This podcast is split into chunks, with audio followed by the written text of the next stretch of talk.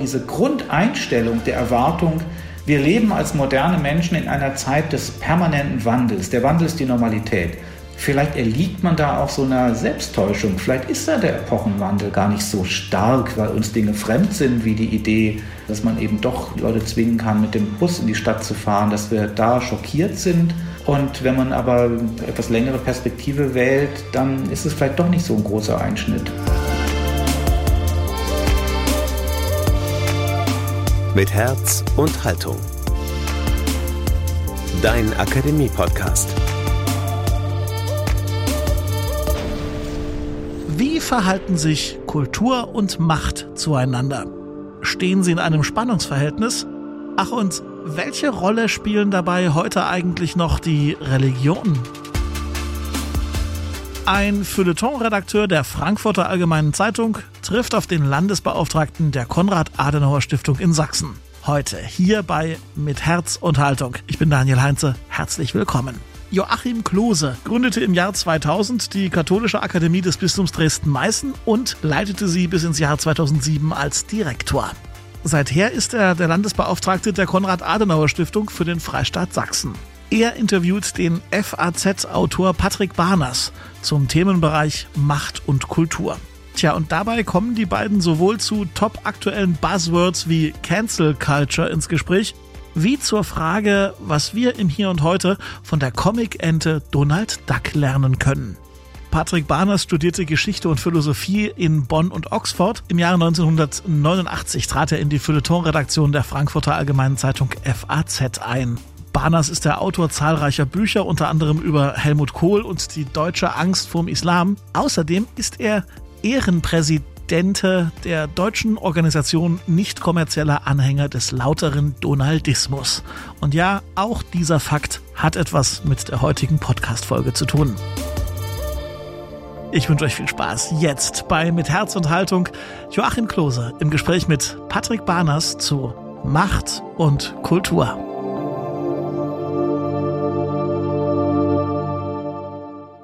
Herzlich willkommen, Herr Barners. Ich habe natürlich ein bisschen in Ihrer Biografie nachgelesen und dachte, das ist mir gleich sympathisch. Sie sind Historiker und Philosoph und seit vielen Jahren in den Medien tätig bei der Frankfurter Allgemeinen Zeitung. Aber das Eigentliche, was ich beeindruckend fand, ist, äh, wie viele Bücher Sie rezensiert haben. Ich dachte, vom Glück des Lesens, was für ein Glück. Können Sie eigentlich die Bücher auswählen, die Sie rezensiert haben, oder kriegen Sie die als Redaktion so auf den Tisch gelegt? Ähm, das gibt immer beides. Äh, man, die Redaktion fragt an und genauso sind wir als Zeitung natürlich darauf angewiesen, gerade bei Sachbüchern muss man dazu sagen, wo man Fachkompetenz braucht, dass wir auch auf Bücher hingewiesen werden. Aber nein, was Sie so nett ansprechen, das ist natürlich schon so ein bisschen der Luxus, den man dann als, als Zeitungsredakteur hat im, in, Kult, in der Kultur. Wir sprechen ja über Kultur und Kultur ist ja irgendwie die Sphäre des, des Freien, des Spontanen und das gilt dann auch innerhalb, zum Glück, gilt innerhalb eben einer Zeitungsredaktion. Und als Feuilletonisten, ähm, wir sind ja eben so ein bisschen die bunten Vögel, auch ein wenig vom Habitus her und sind eben auch dann in der internen Arbeits- und Gewaltenteilung haben wir es auch nochmal recht gut, weil wir eigentlich viel freier eben unser Blatt, auch den täglichen Umbruch, aber auch unsere eigene Arbeit gestalten als die Kollegen, die halt die ernsten Pflichten haben und eben mit den überlebenswichtigen Themen Wirtschaft, Politik, Sport. Und haben Sie nicht das Gefühl, Sie sind ein Auslaufmodell? Ich meine, man kann ja auch die Gegenwart ein bisschen als einen Kulturbruch äh, bezeichnen mit der Einführung des Computers. Ich habe neulich gelesen in der Pandemiesituation, dass ein Grundschüler im Schnitt 16 Stunden am Tag im Internet war. Ich kann das überhaupt nicht, überhaupt nicht vorstellen, aber haben Sie nicht das Gefühl, dass man da sein Medium verliert und nicht mehr verstanden wird? George Steiner schrieb mal das schöne Buch, Warum Denken traurig macht, weil man sich niemand mehr mitteilen kann. Können Sie sich noch mitteilen? Ja, aber am Computer wird ja auch viel gelesen. Also ich erinnere mich noch, wenn ich früher mal gelegentlich eine Dienstreise gemacht habe in die Vereinigten Staaten. Das war dann immer mit das Schönste, in New York anzukommen und sich so ein, was man heute Papierexemplar nennt, weil es eben nicht mehr nur die Papierexemplare gibt. Damals gab es natürlich die Zeitung nur auf Papier. Also das, das Schönste mit für jemanden, der halt Journalist war, war in New York anzukommen und sich diese wunderbare mit der Druckerschwärze, diese wunderbare, vielleicht beste Zeitung der Welt, halt die New York Times zu kaufen für 25 Cent oder was die damals kostete. Und ähm, das war immer was ganz, ganz Besonderes. Und während der paar Tage, die ich dann da war, habe ich die auch jeden Tag gekauft und im Hotel irgendwie so weit wie möglich gelesen, von vorne bis hinten. Heute aber mache ich ja einfach morgens meinen Computer an und da habe ich die, äh, die New York Times. Also insofern glaube ich, den, diesen Verlust Erfahrungen, die Sie, nach denen Sie mich fragen, ja, die will ich ja gar nicht leugnen. Ähm, aber man muss doch gucken und sehr schnell schon auf so, auf so einer Ebene, was gibt es für Medien, wie werden Medien gelesen, wie kommen auch Medien an. Auf so einer Ebene, denke ich, muss man erstmal auch die vielen Gewinne und Kompensationen dann auch sehen. Man bleibt ja in gewisser Weise an so einer porösen Oberfläche, kann man das so sagen? Ich meine, dass in die Tiefe gehen, das machen Sie, weil Sie als Journalist, als Lesender gewohnt sind, in die Tiefe zu gehen. Aber das macht vielleicht der Autonormalverbraucher gar nicht mehr. Kurze Sätze, kurze Meinungen, gar nicht mehr in die Tiefe gehen. Ja, weiß ich halt nicht. Also wissen Sie, ich bin es halt eher gewöhnt, als Journalist auch konfrontiert zu werden, wenn man sich mit der, mit der Geschichte des Journalismus oder auch der, äh, der Figur des Journalisten, Karikaturen des Journalisten beschäftigt. Alle Berufe, äh, die, die irgendwie wirklich dazugehören zum Leben, die existieren ja auch in so einer karikierten Form. Der Quacksalber, äh, der zerstreute Professor und so weiter. Und so gibt es eben auch den den Rasenreporter und vor allem gibt es aber eben auch den, äh, den, die Karikatur eben des, des Zeitungsmanns, der das, was er vorgestern noch überhaupt nicht kannte, eben übermorgen schon der Welt erklärt.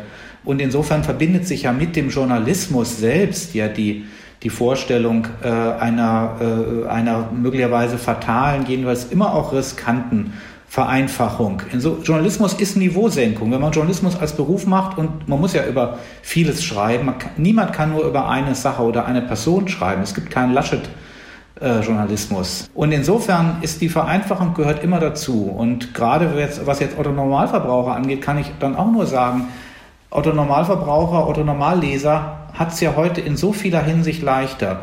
Ja, ich erinnere mich auch, das war toll, äh, auf, eine, auf anregende gute Schulen zu gehen. In Bonn, wo ich aufgewachsen bin, mein Lieblingsort war die Stadtbücherei.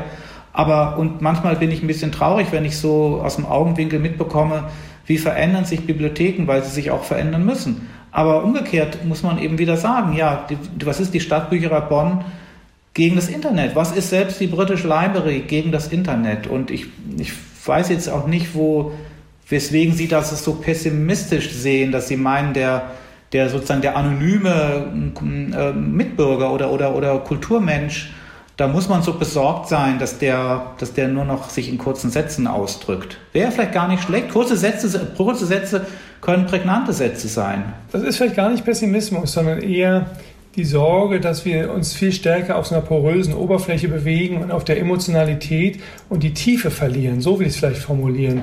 Natürlich kann man Informationen auf einer Oberfläche schnell austauschen. Aber wir haben ja das Thema Kultur und Macht heute. Das ist sozusagen die, die Intention des Gespräches. Und ich erinnerte mich gleich an Helmut Plessner, sogar als Kultur als zweite Haut. Und jetzt dachte ich, wie verändert sich jetzt die Haut zu uns selbst? Und ich schlage die FAZ auf und sehe natürlich sofort die Spannungsfelder von Kultur und Macht. Und meine Frage ist eigentlich, ich will das gerne verstehen, um welche Deutungshoheit geht es eigentlich in der Cancel Culture?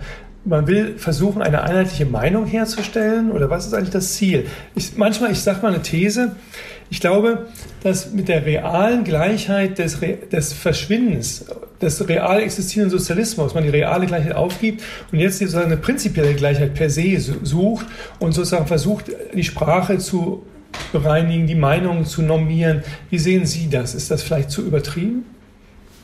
Ja, also ich äh, stolpere halt schon bei dem Begriff der Cancel-Kultur. Das ist sicherlich ein gutes Beispiel, jetzt ein guter Einstieg für unser Gespräch über Kultur und Macht, weil der Begriff der Kultur ja vorkommt in diesem Wort Cancel Culture und es geht dabei ähm, um Macht. Es, wenn's, wenn das kritisiert wird, was damit negativ gemeint wird, ist äh, Machtausübung, ist Ausübung einer dann ja auch physischen Macht, wenn etwa eine Veranstaltung gesprengt wird oder moralischer, psychischer Macht, wenn Druck ausgeübt wird, jemanden im Vorfeld einer Veranstaltung auszuladen. Umgekehrt diejenigen, die sich äh, falsch dargestellt sehen, wenn man sagt, ihr, wenn ihr protestiert, ihr macht euch, macht euch zu Agenten von Cancel Culture, sagen ja auch, es geht ihnen, es geht ihnen um Macht. Ich tue mich immer noch sehr schwer damit, davon zu reden, dass das wirklich ein irgendwie ein flächendeckendes Phänomen ist, das man als Kultur bezeichnen könnte. Und ich sehe auch mit Sorge, dass die, dass eben sich das so als ja, Etikett eingebürgert hat, als wüsste man eben auch schon, was damit eigentlich gemeint ist. Ähm, und man, das hat verschiedene, äh, wirft verschiedene Probleme auf. Eins ist zum Beispiel, glaube ich, die Überschätzung. Dann eben auch das äh, typisch für, für alle Zeitdeutungen und für Schlüsselwörter, Überschätzung dessen, was man gerade selber erlebt.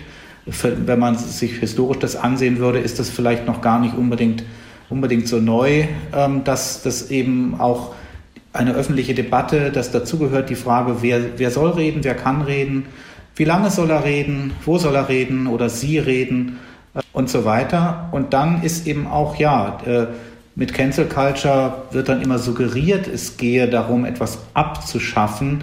Und ähm, wenn man da näher hinsieht, ist es, sind viele Beispiele richten sich gar nicht, sind die Versuche gar nicht auf Abschaffung gerichtet. Also wenn ich persönlich habe jetzt auch überhaupt keine Sympathien für Leute, die wenn es jetzt nicht gerade ein Holocaustleugner ist, die dann sagen, ähm, Herr X oder Frau Y soll hier überhaupt nicht reden. Man muss ja nicht hingehen, man muss es sich ja nicht anhören.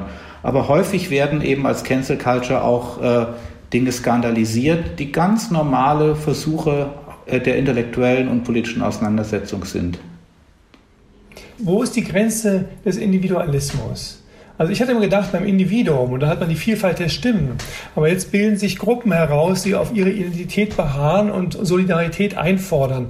Und da stimmt doch die Aussage, dass wir Solidarität nicht einfordern können, sondern uns gegenseitig spenden. Und dass es dann irgendwo eine Schieflage gibt.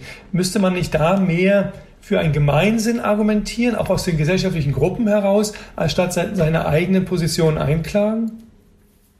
Ja, das kann ich jetzt auch nicht, äh, auch wieder nicht so, nicht so zu 100 Prozent nachvollziehen, Ihre Beschreibung, weil, weil auch da in dieser sogenannten Identitätspolitik oder dass sich Gruppen bilden, diese erstmal ja selber, wo die Mitglieder untereinander solidarisch sind. Leute schließen sich zusammen, gehen in die Öffentlichkeit und sagen, wir sind, wir sind eben Leute einer bestimmten Art. Wir haben alle was gemein. Manchen sieht man es an, wir sind zum Beispiel die Schwarzen in Deutschland, den kann man es ansehen, jetzt guck doch mal hin. Wir haben was gemeinsam, wir machen sehr ähnliche Erfahrungen. Andere sind eben Homosexuelle und andere Leute mit, mit, mit, mit unkonventionellem Sexualleben, die sich mit denen solidarisch fühlen und die sagen, ja, also Leute wie wir, glaubt ihr es oder ihr glaubt es vielleicht nicht, weil ihr denkt, ja, gerade wenn man immer in der Kultur arbeitet, als man wegen Schauspieler ist oder Musiker und so, da ist das doch gang und gäbe, es kommt doch dauernd vor in den Filmen. Nein, aber da haben eben diese 180 äh, Schauspieler haben dann ja in der Süddeutschen Zeitung einen gemeinsamen Auftritt gemacht und gesagt, hört uns euch mal an, was wir zu sagen haben. Darin liegt ja noch überhaupt nichts irgendwie aggressives, ausgrenzendes. Ich kann eben wirklich auch das Neue nicht sehen. Es hat gerade Politik, insbesondere demokratische Politik, war ja immer schon auch die Organisation von, von Interessen und auch Solidarität hat, hat, glaube ich, notwendigerweise diese beiden Seiten. Arbeiter in der Arbeiterbewegung oder die verfolgten Katholiken im Deutschen Kaiserreich sind untereinander erst einmal solidarisch, sie schließen sich zusammen, weil sie die gleiche Ausgrenzungserfahrungen machen. Dann verbünden sie sich vielleicht mit Leuten, die ähnliche Erfahrungen machen. Also im Deutschen Kaiserreich zum Beispiel interessanterweise ja die Katholiken mit den, mit den Hannoveranern, den protestantischen Hannoveranern, die nicht einverstanden waren damit, dass Preußen das alte Fürstentum Hannover einfach, einfach geschluckt hat und so gibt es eben heute zum Beispiel zwischen Antirassisten und, und, und Leuten aus der Schwulenbewegung, der Lesbenbewegung, gibt es halt Solidarität zwischen Gruppen. Und dann gibt es aber noch das, die, die Aufforderung, die darüber hinausgeht und sagt, also eigentlich, wenn ihr in einer gerechten Gesellschaft leben wollt, äh, müsst, guckt mal hin, müsstet ihr eigentlich alle mit uns solidarisch sein. Aber besteht nicht die Gefahr in der Gesellschaft, dass Muster entstehen, die dann für sich eben nicht mehr gerecht sind? Also ich bringe mal ein Klischee, auf das man ja aufbauen kann. Also wenn man über Ost-West nachdenkt und nehmen wir an, ich komme jetzt in Sachsen und argumentiere aus Sachsen heraus, dann und ich mir teilweise die mediale Klischeehaltung anschauen würde, dann würde man immer denken, die Sachsen sind eher etwas undemokratisch, eher ein bisschen rechter orientiert oder rechtsextremer sogar und sind in der Demokratie noch nicht angekommen. Wohingegen natürlich der Westen dann sehr aufgeklärt und plural und multikulturell ist. Die stimmen doch nicht. Dann, dann verbünden sich doch Muster zu Spaltung. Und wie kann man dann die Spaltung verhindern? Ja, gut, die Frage nach den Klischees, äh, die äh, jetzt auch in unserem Gespräch ist natürlich tatsächlich einschlägig, weil sie sich ja an die Medien richtet. Also warum verbreiten sich solche äh, Vorstellungen von den Sachsen? Eher nicht, weil die Leute nach Sachsen reisen und dann äh, schlechte Erfahrungen machen und irgendwie hören, na, sie haben hier nicht mitzureden und dann kommt man zurück nach Bayern oder Hessen und sagt, mein Gott, ja, bei den Sachsen äh, die Demokratie, die haben die nicht erfunden und so. Das so ist es ja nicht, sondern es wird in den, in den Medien ähm, berichtet.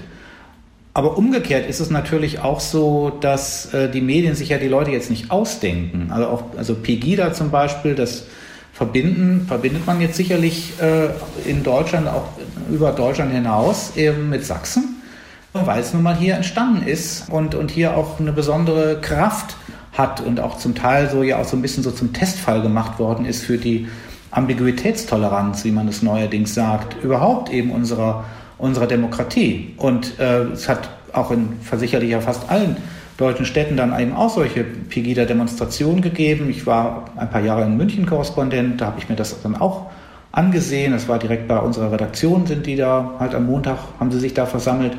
Und trotzdem ist es jetzt ja auch nicht irgendwie ein Zufall oder unfair von den, von den Medien, dass dann doch, ähm, dass dann doch irgendwie die Erfindung von Pegida immer noch mit den immer noch mit den Sachsen verbunden wird. Und letztlich, also auch für Gruppen gilt, das klingt jetzt von mir vielleicht unfair, und das gilt natürlich jetzt, würde im Prinzip jetzt für alle Gruppen gelten. Das gilt jetzt auch nicht nur für Sachsen, sondern das würde ich genauso ja auch den Schauspielern sagen, die, die diese Act-Out-Initiative ge gemacht haben. Das eine ist, zu, äh, darum zu bitten, jetzt mal, guck doch mal etwas genauer hin.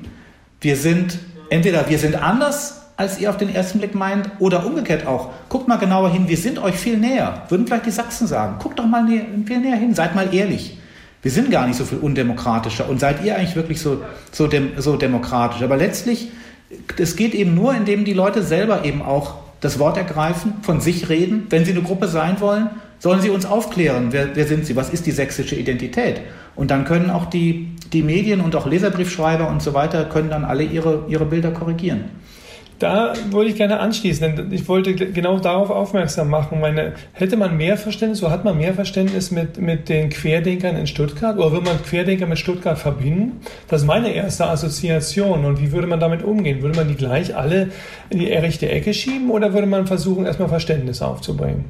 Ja, gerade finde ich, die Querdenker ähm, äh, sind tatsächlich auch ein gutes Beispiel, weil ja, so, weil ja sofort dann auch ähm, äh, in dem Fall auch nicht nur von den Medien, sondern glücklicherweise dann ja auch von der, von der Sozialwissenschaft da Versuche unternommen worden sind, das halt etwas genauer zu lokalisieren und zwar auch in dem übertragenen Sinne zu lokalisieren. Also jetzt nicht nur zu gucken, wo hat das angefangen, was ja eher zufällig dann ist, sondern natürlich sich zu fragen, hat das einen Grund, dass es gerade dort, dort angefangen hat. Und da, so ist ja etwa dann halt äh, auch herausgestellt worden, dass es eben in äh, Baden-Württemberg, insbesondere in Württemberg, eben diese sehr starken pietistischen ähm, Traditionselemente gibt, die zum Beispiel sowieso zu einer äh, zu verschiedenen Arten ihr Stichwort Individualismus, sozusagen einen gruppenförmigen Individualismus, einer gewissen Staats- und, und, und Autoritätsferne über die Jahrhunderte auch geführt haben. Und eine der modernen Formen dieser Mentalität, wie die Historiker sagen,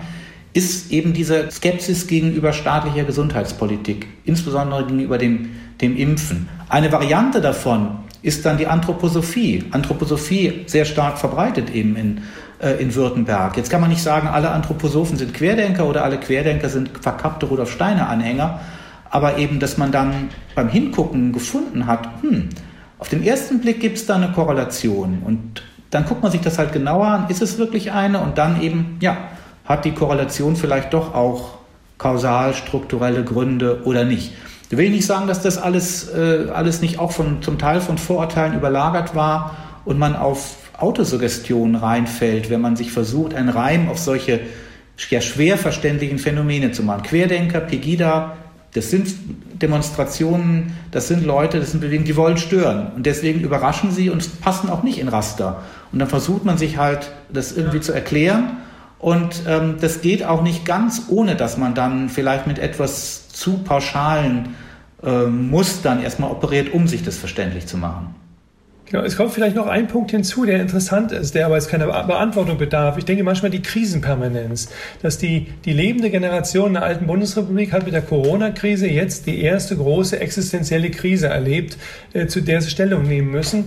Das betraf den Osten in viel stärkerem Maße. Also wenn Sie Sachsen nehmen, 1989, 90, dann die Flut 2002, die Finanzkrise hat hier stärker zugeschlagen, dann die Flut 2013, die Migrationskrise ist eine Konkurrenz auf dem Billiglohnsektor äh, und Corona hinzu. Ich habe viele Unternehmer, die mir sagen, sie können einfach nicht mehr, sie sind kaputt, sie, es geht nicht mehr weiter, sie können nicht, sie geben auf. Das ist, glaube ich, manchmal, sehe seh ich manchmal in der alten Bundesrepublik nicht, weil die einfach noch satter ist und noch stärkere Puffer hat, vielleicht eine stärkere Toleranz hat.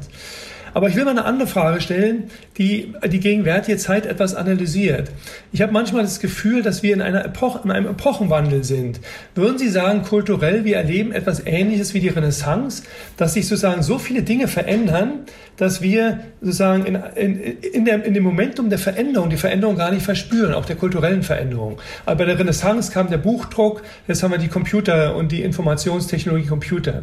Die Kosmologie hat sozusagen den, den Weltraum geöffnet seit den 60er Jahren des letzten Jahrhunderts und hat neue Territorien. Wir fliegen jetzt zum Mars. Damals war es Kolumbus 1492 mit Entdeckung Amerikas. Dann kommt die Entdeckung des Individuums. Heute haben wir sozusagen die Entdeckung der Identität des, des, des Einzelnen. Und alles hat sozusagen Veränderung und verändert den Menschen. Also wir sind wie in einer, wie einer Zeitmaschine, die sich rasant schnell bewegt. Und wir sind gerade in so einer Umbruchssituation. Und das braucht besonders stabile gesellschaftliche Verhältnisse. Und das, das macht es den Leuten noch schwerer. Könnte da was daran sein? Ja, also diese, dass äh, wir jetzt viele Gründe haben, in so selber zu meinen, in einer Phase der Beschleunigung äh, zu leben und des Epochenbruchs zu leben, würde ich Ihnen sofort zustimmen. Sie haben ja schon viele, viele Merkmale da aufgezählt. Ähm, andererseits ist dann eben immer so ein bisschen die Frage, ist das jetzt wirklich ein, ein schärferer Epochenbruch, eine schärf, kündigt sich eine schärfere Zäsur an als in früheren Jahrzehnten, also vielleicht auch noch in unserer eigenen Lebenszeit oder in der Lebenszeit unserer Eltern. Und da kann man ja auch dann zum Beispiel so ein bisschen die ernüchternde, zum Realismus ermahnende Probe machen, sich mit den Zukunftserwartungen, insbesondere der 60er Jahre, zu beschäftigen wird man eben sehen, ja, manches äh, hellsichtig vorausgesehen, insbesondere was, was durchaus auch so was Ähnliches wie, ein, wie das Internet angeht, so ein, ein weltweites drahtloses Kommunikationssystem.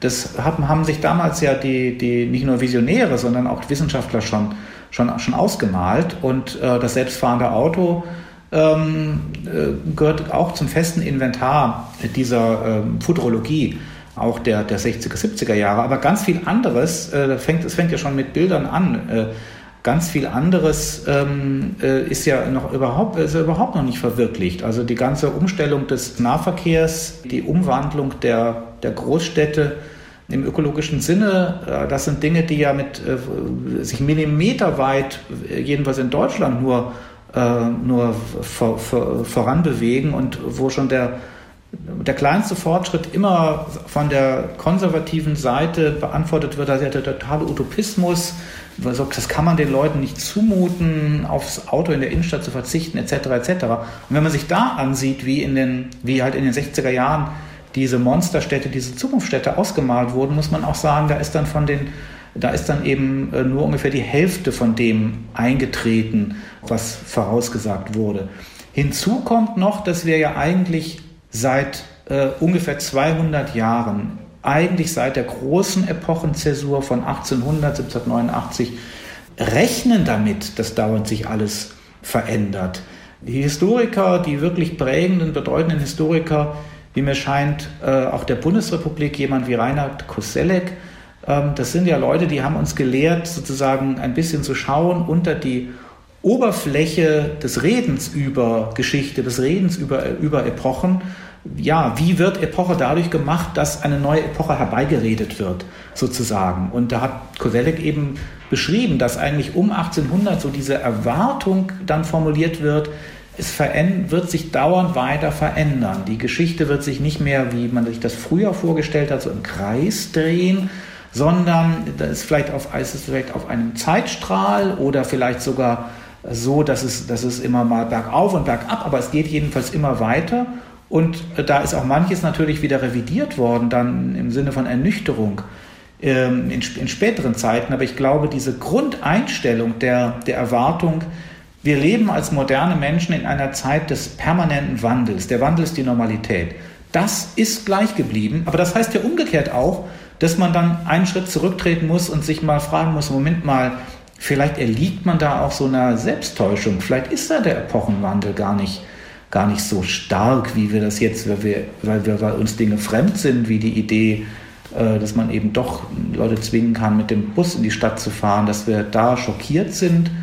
Und wenn man aber eine etwas längere Perspektive wählt, dann ist es vielleicht doch nicht so ein großer Einschnitt. Eigentlich ist doch, ist doch Kultur nicht Ausdruck von Macht. Sie ist zwar mächtig, aber ich würde sagen, sie ist Ausdruck von Ohnmacht. Wenn man an Johann Husinger erinnert mit Homo Ludens, der sagt, letztendlich sind wir immer im Machen müssen und, und wir müssen ein Verhältnis zur Zeit finden. Und, und, und, und die Ohnmacht gegenüber der Zeitlichkeit, der Veränderung, ist das Heraustreten aus der Zeit. Dass wir sozusagen dann Kultur spielen oder dass alles, was Kultur ist, gespielt wird und wir sagen Wirklichkeit simulieren. Ist uns dieses Simulieren ein Stück ver verloren gegangen? Also ich denke da auch an die Religion, die äh, das, das, das, das zeitliche Spiel par excellence war. Wie gehen wir eigentlich damit um, mit diesem Veränderungsdruck, mit dieser Zeitlichkeit? Und was macht uns resilient gegen diese Dynamik? Die anthropologische Diagnose, die ist ja sehr suggestiv, die sie, die sie, die sie vor, vorschlagen. Zeit verrinnt und ähm, eben in der, in der modernen Gesellschaft ist es dann auch so, dass man denkt, die Zeit verrinnt und sie und sie kommt nicht wieder. Also was man, die Chance, die man, die man ausgeschlagen hat, ja, die hat man dann halt ein für alle Mal ausgeschlagen. Es ist dann eben nicht so, dass man, dass man das Leben halt dann im Bild eines sich dauernd drehenden Glücksrad sieht. Also eben nicht ein Glücksrad, wo der, wo der König aufsteigt und dann wird er abgeworfen und vergessen und kommt vielleicht dann sogar in die Hölle nach dem Tod, sondern, ähm, sondern es gibt ja auch so eine, ein bisschen so eine heidnische Variante, dieses zyklischen Denkens. Und da würde man sich die Welt mehr so vorstellen nach dem, wie das Wetter oder wie die äh, Jahreszeiten und Aussaat und Ernte. Und wenn der, wenn eben in einem einen Jahr das Wetter nicht so war, dass man so viel geerntet hat oder man vielleicht auch mal abgelenkt war, weil man geheiratet hat in dem Jahr, dann muss man halt im nächsten Jahr sich ein bisschen mehr ranhalten und dann wird man eben auch mehr Früchte ernten. Diese Art von Geduld diese Art von Vertrauen können auf, auf Zyklisches, das scheint uns abhandengekommen zu sein. Die Frage ist eben nur ab wann, denn ich habe jetzt ja ein bisschen karikiert, eine agrarische Welt, ähm, äh, in der ja die wenigsten Menschen äh, spätestens seit 100 Jahren nicht mehr die Mehrheit der Menschen in, in Europa äh, lebt. Aber die Fragen, die sich stellen, also was ist, was bringt Resilienz, wie stützt man sich ab und so weiter, ja, also das, äh, das, muss man sich ja nur umschauen, dann eben doch auch in der, in der Kultur, äh, jetzt auch im Sinne der Hochkultur und äh, der Künste und man wird, wird eben doch äh, nach so einer Leitfrage dann auch sehr schnell fündig werden. Alleine zum Beispiel dieses, dieses ganze Phänomen der Serien, die neue große Erzählform ist die Serie. Und das Merkwürdige ist ja, dass die Serie sich abgelöst hat von dieser Urform der Fernsehserie, wie, wie wir sie vielleicht in unserer Jugend noch äh, erlebt haben, wo es ja einen festen Sendeplatz gab. Also ich war zum Beispiel großer Fan der Lindenstraße, habe es mir alles immer aufgezeichnet auf Video, aber ich habe es mir auch jeden Sonntag angesehen. Und das ist dann ein Moment von Struktur. Das ist dann eben eine zyklische Zeit, die man als kulturelle Zeit eben sich selber sozusagen auferlegt, eine Übung. Und um dadurch zu kompensieren, dass ein moderner Mensch, der eine Berufslaufbahn einschlägt, man eben ansonsten nicht mehr so viel zyklische Momente in seinem Leben hat. Und das Spannende jetzt ja unter unserem Aspekt, wie verändert sich Kultur an den heutigen Serien, den Netflix-Serien, ist ja, die sind zwar noch Serien, aber die haben gar nicht diese festen Termine noch. Man kann sich da 20 Folgen in einer Nacht ähm, auch ansehen. Und trotzdem glaube ich, ist es auch kein Zufall und es ist jetzt nicht ein falscher Begriff oder noch was stehen geblieben, was gar nicht mehr stimmt, dass eben sehr viel von der Aura dieser Erzählprodukte, dieser Varianten im Grunde ja der, der Filmkunst, äh, der Filmkunst in Form von jetzt sehr langen Erzählungen mit kurzen Abschnitten, die alle gleich lang sind, dass da schon eigentlich auch ein Interesse da ist, sich etwas anzusehen, das sich mehr oder weniger von selbst in so eine rhythmische, zyklische Struktur ordnet, die dann eben klare Abschnitte schafft, weil es das halt in der unübersichtlichen Wirklichkeit so nicht mehr gibt. Mhm. Die große Erzählung oder eine der größten Erzählungen, die sinnstiftend waren, sind ja die Religionen. Würden Sie sagen, Religion ist ein Kulturangebot neben anderen Kulturangeboten, neben so einer Serie zum Beispiel? Ja, also wie man die Zukunft der Religion ein, einzuschätzen hat und wie man, wie man die Religion neben der Kultur als Teil von Kultur und so weiter deuten sollte, das finde ich eine der total allerspannendsten Fragen überhaupt von, von, von Gesellschaft und, und Gegenwartsdeutung. Ähm, äh, und es gibt ja die, die Möglichkeit zu sagen, Kultur ist eigentlich was anderes als als Religion. Religion ist fest, wiederkehrend, Religion ist Bindung an einen Gott oder an eine Vorstellung einer kosmischen Ordnung. Kultur ist Freiheit, Kultur ist Spontaneität, Kultur ist Abweichung hm, und so weiter. Und demgegenüber haben ja auch äh, jetzt in unserer Gegenwart, insbesondere die christlichen Kirchen, sozusagen selber einen Prozess absichtlich auch durchlaufen, sozusagen der Akkulturation, in dem Sinne, dass sie sozusagen selber zur Kultur werden wollen. Sie sehen sich gar nicht als das Gegenstück der Kultur, so wie sie ja auch keine Kampagnen mehr machen gegen moderne Filme oder gegen obszöne Literatur. So sind sie eigentlich froh, sich selber als Kultur zu verstehen, als Beitrag zur Kultur und auch zur Kultivierung des Menschen. Ich will jetzt nicht unbedingt sagen, dass das selbst ein Niedergangsphänomen ist, aber die Welt wird natürlich so ein bisschen einfacher, etwa gegenüber der Vorstellung, von der der Historiker Jakob Burkhardt eben ausging. Die Kultur ist eine große Macht und die Religion ist auch eine große Macht. Das sind aber zwei verschiedene Mächte. Hat man es dann jetzt eben nur noch mit einer Macht zu tun? Und das ist ein bisschen die Frage, ob durch den, das Aufgehen von Religion in Kultur die Kultur mächtiger geworden ist oder vielleicht hauptsächlich die Religion schwächer geworden ist. Würden Sie sagen, der Islam könnte in Kultur aufgehen in Europa? Ja, das, äh, und das, also, die Chancen dafür sind ja eigentlich gar nicht schlecht, weil der Islam selber hat eben die Züge auch, die eben eine Beschreibung als Kulturphänomen auch naheliegen. Also der Islam selber ist ja zum Beispiel, ähm, ist eben universalistisch mit einem nach seinem eigenen Selbstverständnis, es ein, widerspricht ein bisschen dem populären Islambild der, der Nicht-Muslime, aber das das eigene Selbstverständnis des Islam, was sozusagen die, die Zumutungen des Glaubens angeht, ist ja ganz niedrigschwellig. Es ist ja eigentlich ja die Vorstellung einer, einer fast natürlichen Religion, die eben so einen vernünftigen Monotheismus, der halt erklärt, warum die Welt vernünftig eben wiedererkennbar geregelt, äh, geordnet ist. Das soll anerkannt werden und im Grunde jeder Mensch, der zur Welt kommt, äh, der muss ja, sie muss sich ja gar nicht zum Islam bekehren. Man wird eigentlich als Muslim geboren aus muslimischer Sicht.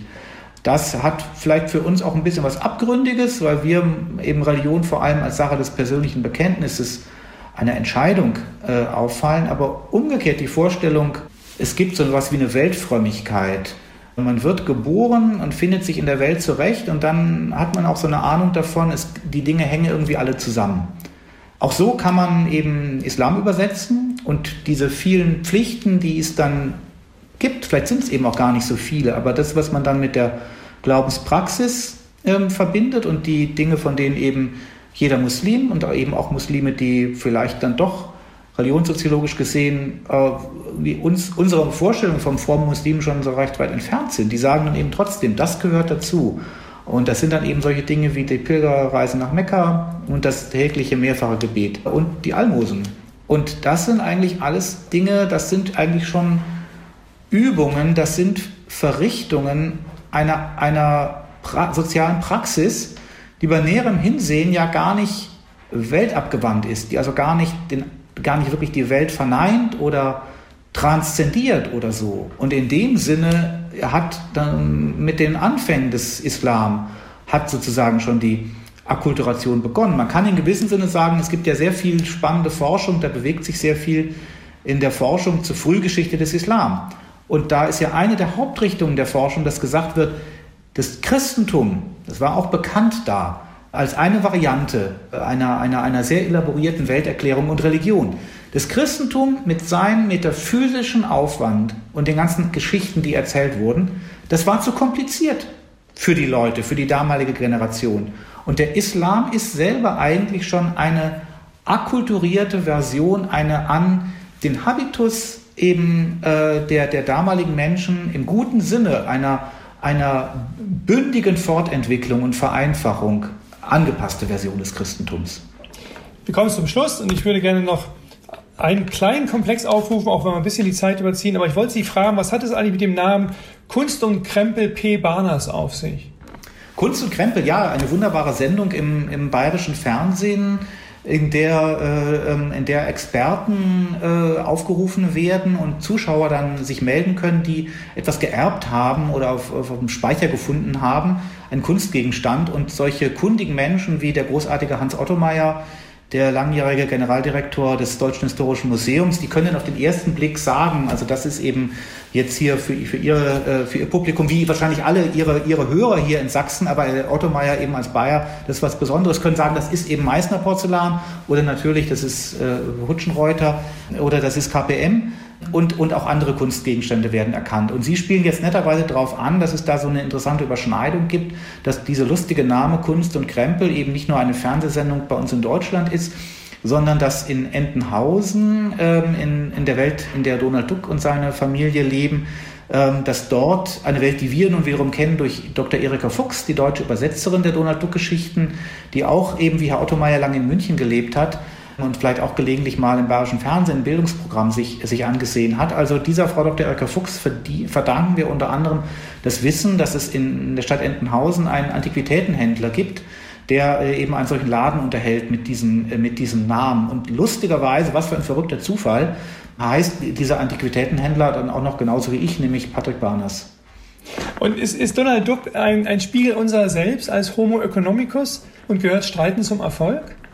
Ja, äh, also beides natürlich. Also ich würde sagen, iristische Dialektik im Sinne von, im Sinne von Schopenhauer ist, ist bei, bei Donald Duck ganz, äh, ganz unglaublich elaboriert ausgebildet. Er macht nichts, er fängt nichts an, er übernimmt keine Aufgabe, ähm, ohne sich nicht zunächst mal zu zanken. Äh, ob er sich mit seinem Onkel zankt, mit seinen Neffen zankt, ob er irgendwo angestellt wird als Spezialist äh, in einer Fischzuchtanstalt, dann fängt er erstmal an, sich mit dem Chef darüber zu zanken, ob man es nicht besser organisieren kann äh, organisieren könnte. Und Homo economicus ist natürlich ganz, äh, ganz paradox, äh, wenn Sie danach fragen, ob man Donald Duck als Homo economicus ansprechen kann. Der Homo economicus ist ja die Vorstellung, jemand, jemand handelt immer ganz rational. Also die, die, wie die Wirtschaftstheorie eben lehrt, jemand, der immer seinen Vorteil zu maximieren ähm, versucht. Und wenn wir in uns hineinhorchen, sind wir nicht alle so und könnte man nicht die Welt so organisieren, dass wir einfach immer alles äh, für den materiellen Vorteil äh, tun.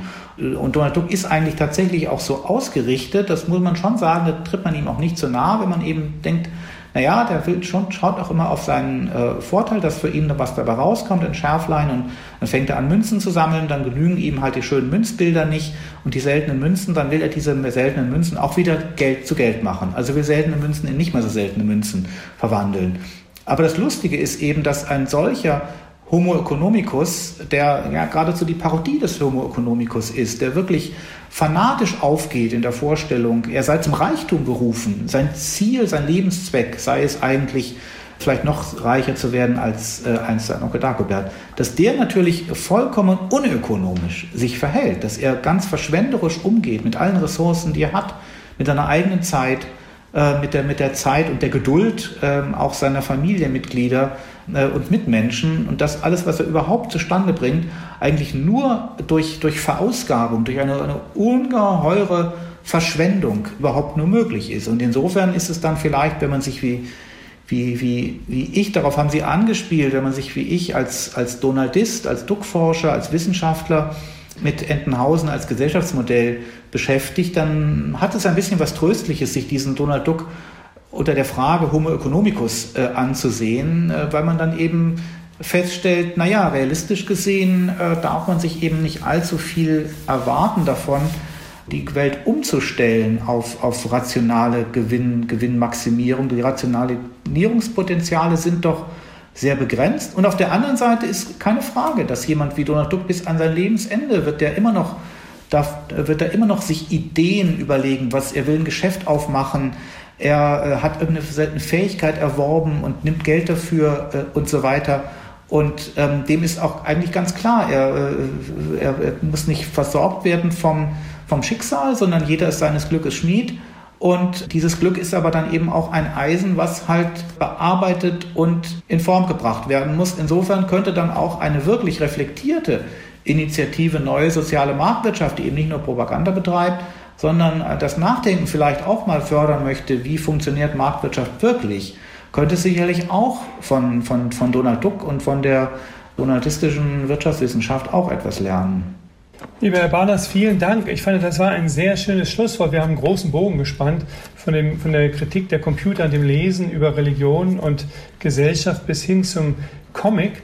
Ich fand es übrigens äh, wunderbar, dass die FAZ äh, die Klassiker der Comic-Literatur äh, herausgegeben hat. Denn aus der Kombination von Wortspiel, Bild und Witz und das letzte Bild über die Pointe hat, wie bei Peanuts, äh, wird sozusagen, äh, regt das unsere Fantasie an und wir können die Geschwindigkeit dieses Kopfkinos vorgeben. Also wir erliegen nicht den kulturellen Prozessen, sondern wir gestalten sie auch in ihrer Geschwindigkeit. Und das ist vielleicht ein, eine schöne Perspektive über den Umgang zwischen Macht und Kultur. Und ich hoffe, dass wir sie gemeinsam gestalten zu einer Perspektive und Zukunft unseres Gemeinwesens. Vielen Dank für dieses schöne Gespräch.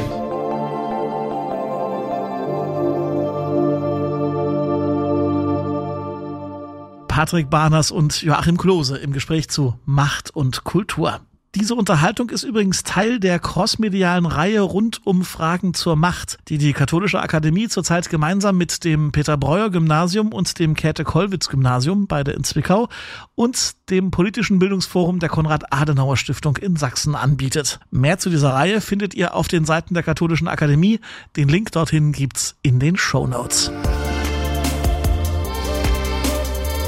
Und das war's für heute. Vielen Dank fürs Zuhören und schon jetzt auch danke für euer Feedback, eure Kommentare, Ergänzungen, Entgegnungen.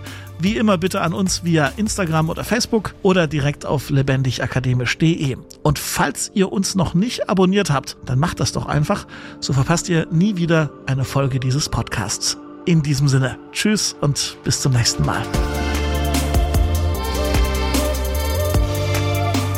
Mit Herz und Haltung dein Akademie-Podcast.